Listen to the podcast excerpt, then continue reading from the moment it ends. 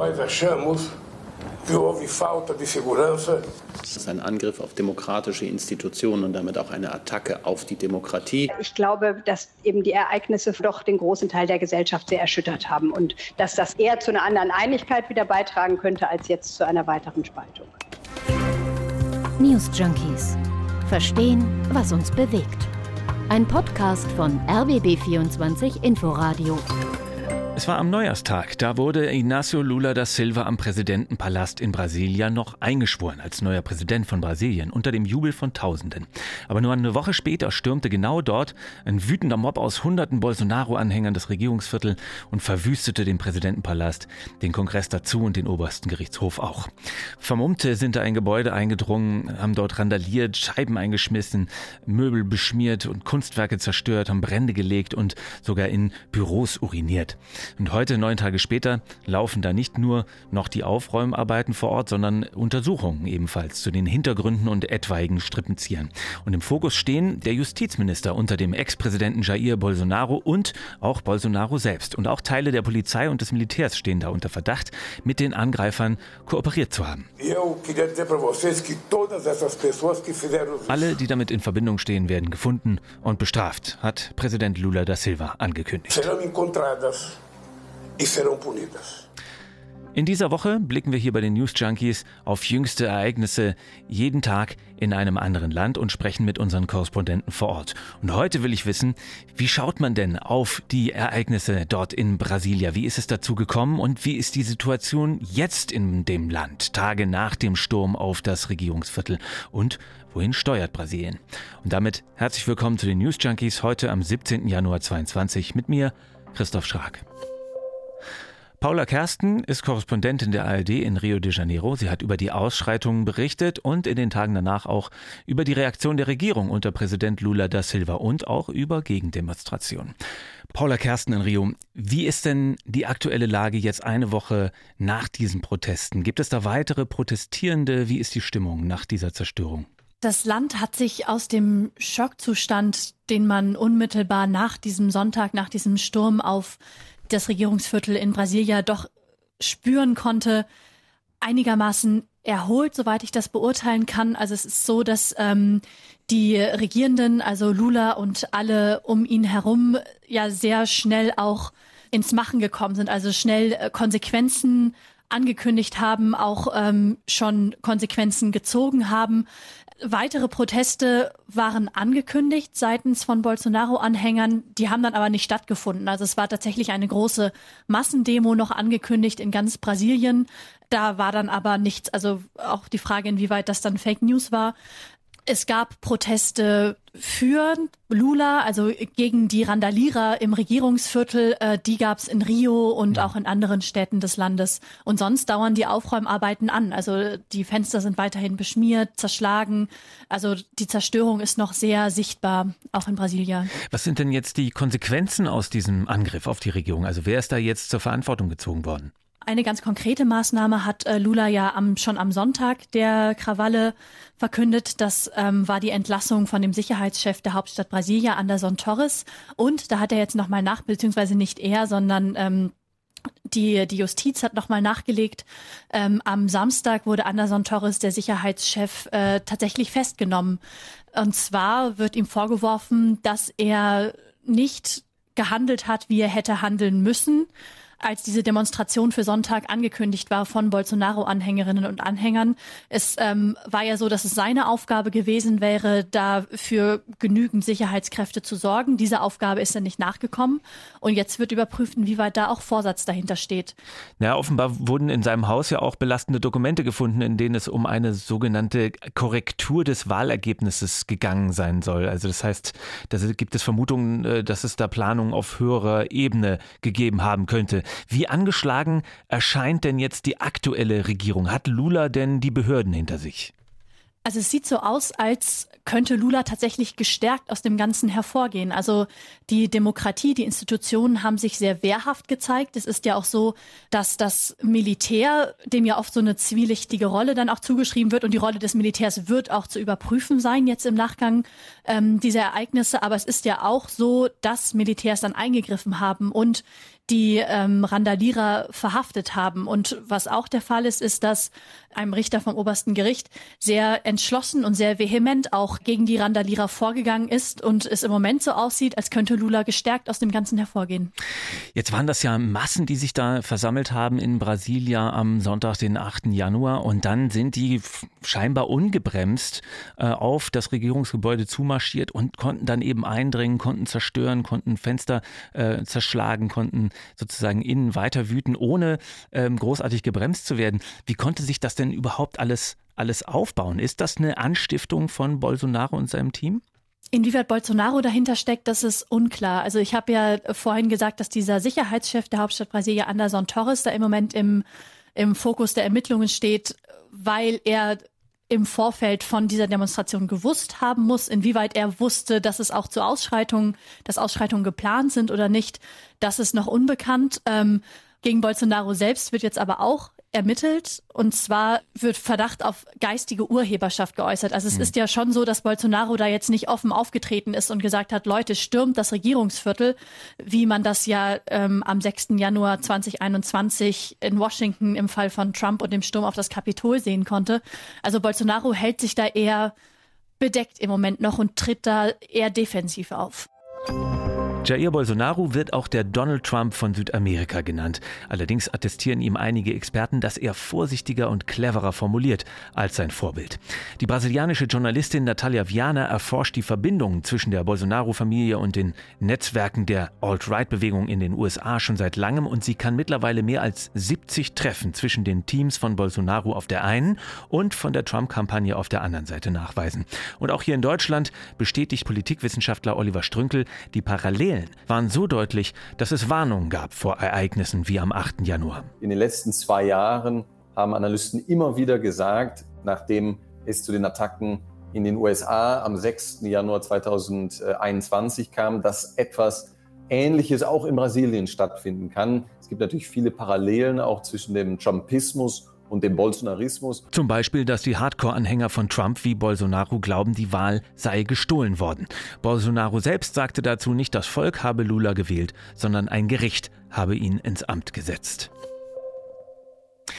Gehen wir mal auf dieses Sturm, äh, auf, auf diesen Sturm aufs Kapitol in Washington. 6. Äh, Januar 21, also zwei Jahre ist das äh, genau her. Kann man denn jetzt sagen, äh, diese Ereignisse in Brasilia, das ist eine Kopie, das Team Bolsonaro sozusagen oder die Anhänger Bolsonaros haben sich das als Vorbild genommen und äh, das, das äh, Drehbuch quasi nachgespielt oder ist da eine brasilianische Besonderheit dabei? Also es ist schon so, dass es Expertinnen und Experten gibt, die Parallelen zwischen dem Trumpismus und dem Bolsonarismus sehen.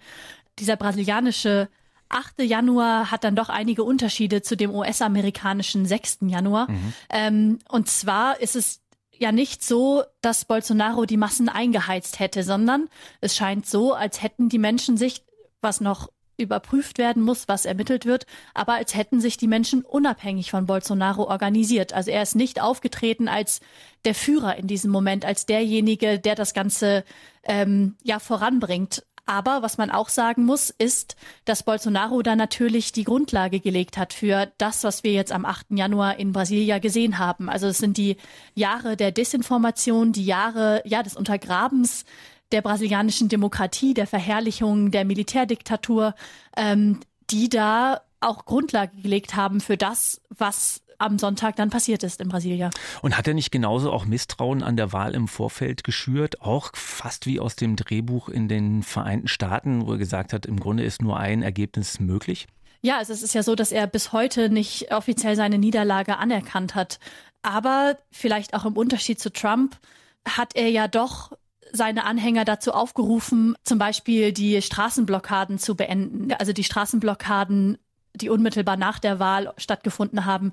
Und jetzt im Januar hat er ja auch auf Twitter sich von diesen Krawallen im Regierungsviertel distanziert. Er hat gesagt, dass er da jede Verantwortung von sich weist. Präsident Lula hatte ja am Sonntag sehr scharfe Vorwürfe gegen ihn erhoben, hat ähm, von Faschisten gesprochen, die angestiftet von Bolsonaro da ähm, diese Krawalle dann durchgeführt haben.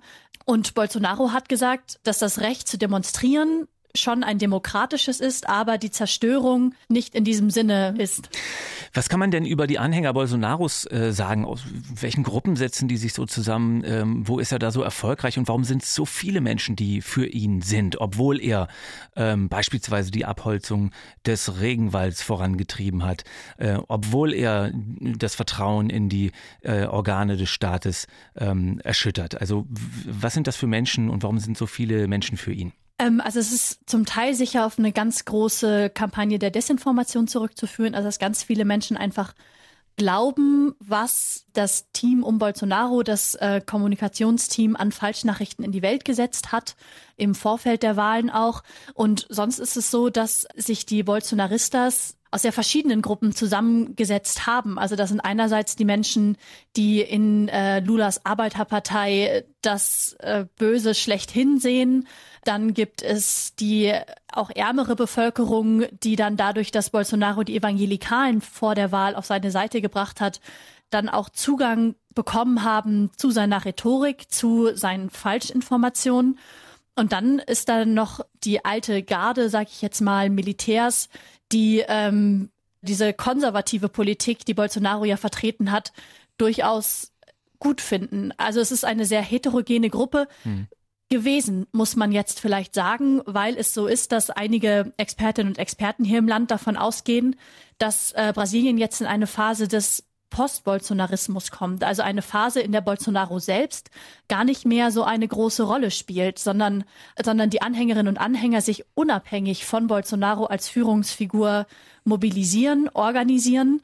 Ähm, und es ist auch so, dass im Zuge dieser, also im Nachgang dieser, dieser Krawalle Bolsonaro offenbar an Popularität verloren hat und es immer weniger Menschen gibt, die ihn auch offen unterstützen wollen. Und das ist auch was, was hier Expertinnen und Experten gesagt haben, dass äh, die Menschen zwar weniger werden, die Bolsonaro unterstützen oder beziehungsweise dem Bolsonarismus nahestehen, aber dass diese wenigen Menschen tendenziell gewaltbereiter sind. Das heißt, das ist äh, nicht äh, unbedingt eine gute Nachricht. Ähm, aber kann das denn die Spaltung des Landes äh, überwinden, wenn jetzt also der Einfluss von Bolsonaro schwindet? Oder ist es tatsächlich so wie mit dem Geist aus der Flasche, der eben nicht mehr zurückgeht? Also sprich, wie gespalten ist das Land? Also Brasilien ist nach wie vor stark gespalten, würde ich sagen. Es ist aber auch so, dass scheinbar große Einigkeit darüber herrscht, dass diese Krawalle in Brasilia zu verurteilen sind. Also es gab eine, eine Meinungsumfrage vom Umfrageinstitut Datafolha, demzufolge 93 Prozent der Brasilianerinnen und Brasilianer das nicht gut finden, was da in Brasilia passiert ist. Das ist ja schon mal ziemlich viel. Die Frage, inwieweit das jetzt auch eine Spaltung des Landes überwinden kann, das, das wird die Zukunft zeigen müssen, denke ich. Da kann man jetzt aktuell, kann, kann ich da noch keine Prognose abgeben. Es ist ja so, dass Lula bei der Rede zum Amtsantritt hat Lula ja die Versöhnung auch ganz oben auf seiner Agenda platziert. Also er hatte ja gesagt, ähm, dass er ein, ein Präsident für alle Brasilianerinnen und Brasilianer sein möchte und dass es Zeit ist, ja, das Land wieder zusammenzubringen. Und inwieweit das da jetzt Steine in den Weg legt oder diesen Prozess vielleicht sogar voranbringt, das wird noch spannend in nächster Zeit. Die Frage, wie stabil das Land jetzt eigentlich ist, Brasilien, nach der knappen Stichwahl, nach der Erosion der Demokratie und Institutionen durch Fake News-Kampagnen und nach dem Angriff auf das Regierungsviertel, diese Frage, die hat auch die Publizistin Annette von Schönfeld beschäftigt. Sie ist Leiterin der Heinrich-Böll-Stiftung in Rio de Janeiro und sie sagt, das, was Lula angekündigt hat, also die Hinterleute dieses Angriffs zu identifizieren und zu bestrafen, das muss jetzt gelingen, als Signal an die gewaltbereiten Bolsonaristas. Ich bin aber trotzdem nicht der Meinung, dass das unbedingt ein Auftakt für mehr ist. Ich finde, die Institutionen haben hier nicht sofort reagiert. Es hat sicherlich gravierende Sicherheitslücken gegeben in Brasilia. Aber als die Bundesebene übernommen hat, ist doch auch sehr schnell wieder die Ordnung hergestellt worden. Und ähnlich wie Korrespondentin Paula Kersten sagt Annette von Schönfeld auch, die Spaltung ist da und es gibt die Gefahr von der extremen Rechten. Aber die Erstürmung könnte für die Bolsonaristas vielleicht sogar nach hinten losgegangen sein. Äh, wir haben es mit einer starken Rechten und auch mit einer extremen Rechten zu tun. Das ist auch Fakt. Aber ich glaube, dass eben die Ereignisse doch den großen Teil der Gesellschaft sehr erschüttert haben und dass das eher zu einer anderen Einigkeit wieder beitragen könnte als jetzt zu einer weiteren Spaltung. Wenn wir jetzt auf die Zerstörung gucken und dann eben den Blick äh, auf die Menschen richten in Brasilien, machen die sich Sorgen, dass sowas äh, weitergeht, dass es zu mehr Gewalt kommt? Also wie ist die Stimmung unter den Menschen? Also hier in Rio muss ich sagen, dass das inzwischen im Alltag der Menschen gar nicht mehr so eine große Rolle zu spielen scheint. Also mhm. es ist auch so, dass ganz viele Menschen in Brasilien auch einfach andere Sorgen haben. Also Armut ist ein ganz großes Thema. Wenn man sich darum sorgen muss, ob man am nächsten Tag was zu essen auf dem Tisch hat, dann macht man sich weniger Gedanken darum, äh, wer jetzt genau das Regierungsviertel in Brasilia gestürmt hat oder nicht. Ähm, also es ist, es wird schon diskutiert. Es macht auch immer noch Schlagzeilen hier in der lokalen Presse. Also es ist schon so, dass, dass man sich Gedanken machen muss, ob das nochmal passiert oder nicht. Aber es scheint im Moment so, dass auch die, ähm, die Verantwortlichen rund um Lula zuversichtlich sind, dass die Regierung das hinkriegt und auch mit dem Militär zusammen das hinkriegt. Also eine Reform des Militärs wird geboten sein. Das war die Einschätzung eines Experten, mit dem ich hier auch in der vergangenen Woche sprechen konnte. Aber es ist auch so, dass es danach aussieht, als würde das in eine Richtung gehen, die einigermaßen stabil ist. Hm. In Amerika hören wir immer wieder, dass Familien zerrissen werden durch diese Spaltung des Landes zwischen Republikanern oder Trump-Anhängern und Demokraten, Liberalen auf der anderen Seite. Ist das in Brasilien ähnlich? Hast du da Erfahrung? Also ich kann da zum Beispiel von einem Gespräch mit einer Bekannten berichten, jetzt dieses Wochenende, die mir erzählt hat, dass ihre Schwester früher glühende Verfechterin von Lula 2018 sich dazu entschieden hat, Bolsonaro zu wählen und dass die, diese beiden Schwestern, die eine wählt Lula, die andere wählt, äh, jetzt hätte ich fast Trump gesagt, Bolsonaro, also die eine wählt Lula, die andere wählt Bolsonaro, dass die da politisch auch nicht mehr zusammenkommen. Also dass da auch keine Möglichkeit besteht zu diskutieren, weil halt die Wahrheit der Schwester, die Bolsonaro gewählt hat, so unerschütterlich scheint. Also diese Wahrheit, die auf Falschinformationen beruht, dass ähm, die andere Schwester, also meine Bekannte, da auch gar keine Diskussionsgrundlage mehr sieht. Also es scheint schon, und sie meinten, über Politik wird am Tisch überhaupt nicht mehr geredet, weil mhm. man da einfach nicht mehr zusammenkommt. Also aus jetzt diesem Gespräch könnte man schon ableiten, dass da durchaus auch Risse durch Familien gehen. Die Lage in Brasilien nach dem Sturm auf das Regierungsviertel und die Chancen auf eine Überwindung der Spaltung in der Bevölkerung seit dem Bolsonarismus, das hat uns Korrespondentin Paula Kersten in Rio geschildert. Wir blicken bei den News Junkies in dieser Woche jeden Tag auf die jüngsten Ereignisse in einem anderen Teil der Welt und morgen erzählt uns Korrespondent Benjamin Eisel aus Peking, wie es in China nun weitergeht nach dem plötzlichen Ende der Null-Covid-Strategie. Diese Folge gibt es dann, wie natürlich jede News Junkies Folge, zum Beispiel in der ARD Audiothek App. Und um keine zu verpassen, empfiehlt sich natürlich ein Abo dieses Podcasts. Mein Name ist Christoph Schrag. Vielen Dank fürs Zuhören und vielleicht ja bis morgen. News Junkies. Verstehen, was uns bewegt. Ein Podcast von RBB24 Inforadio. Wir lieben das Warum.